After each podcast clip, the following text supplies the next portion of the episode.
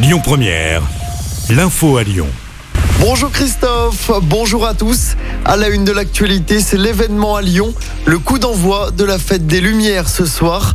31 œuvres à découvrir jusqu'à samedi. Il y aura notamment un compte aztèque sur la place des terreaux, une vague géante sur la place Bellecour ou encore des jeux pour enfants au parc Blandan. Le port du masque qui sera obligatoire. La vente et la consommation de nourriture et de boissons sont totalement interdites dans ces trois zones de 18h à 22h. Un espace de restauration a toutefois été prévu place Maréchal Lyotet dans le 6e. Il sera soumis à la présentation du pass sanitaire et accessible à 1500 personnes. Dans l'actualité également, le gouvernement veut booster la campagne de vaccination avant les fêtes de fin d'année. Depuis hier, les 65 ans et plus n'ont plus besoin de prendre rendez-vous. Ils peuvent aller directement dans un centre pour recevoir leur dose de rappel.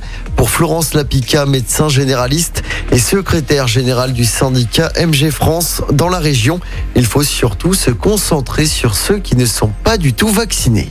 Tous les moyens pour la booster sont, sont bons à prendre. Après, il faut faire attention à ce que ça ne désorganise pas non plus les centres de vaccination ou les cabinets.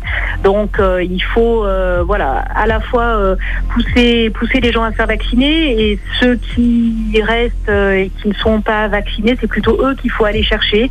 Donc, c'est pour ça qu'actuellement, on est en première ligne sur la vaccination parce que c'est, vraiment important d'insister auprès d'eux au cours de nos consultations. Hier, j'en ai vu encore qui me disaient, mais non, mais moi je rien, j'ai des anticorps, il n'y a pas de problème.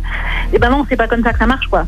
Donc euh, il faut, euh, voilà, je crois qu'il faut absolument euh, convaincre ces, ces dernières personnes non vaccinées et qui sont à risque en plus.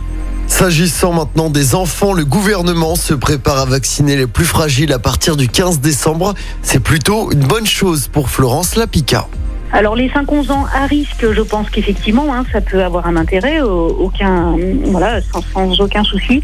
Euh, après les, les 5-11 ans qui n'ont pas de facteur de risque, je crois que c'est pareil. Ça veut dire que l'on va les vacciner pour protéger finalement les plus âgés et peut-être même ceux qui ne sont pas vaccinés. Donc c'est peut-être là que, en tout cas, il faut bien peser le, le pour et le contre, le bénéfice de vacciner tous ces enfants. Si on les vaccine, c'est pas pour eux-mêmes, c'est pour protéger l'ensemble de la population et notamment les plus âgés.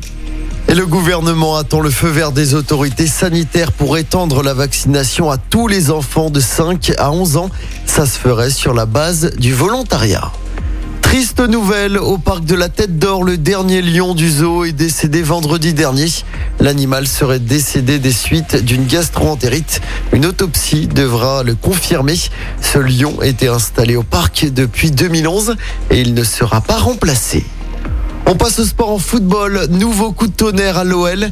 Juninho pourrait quitter son poste de directeur sportif dès le mois de janvier selon l'équipe.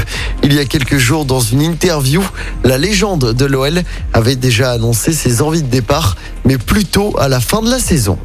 Et puis en basket, la défaite de Lasvel hier soir sur le parquet de Monaco en championnat.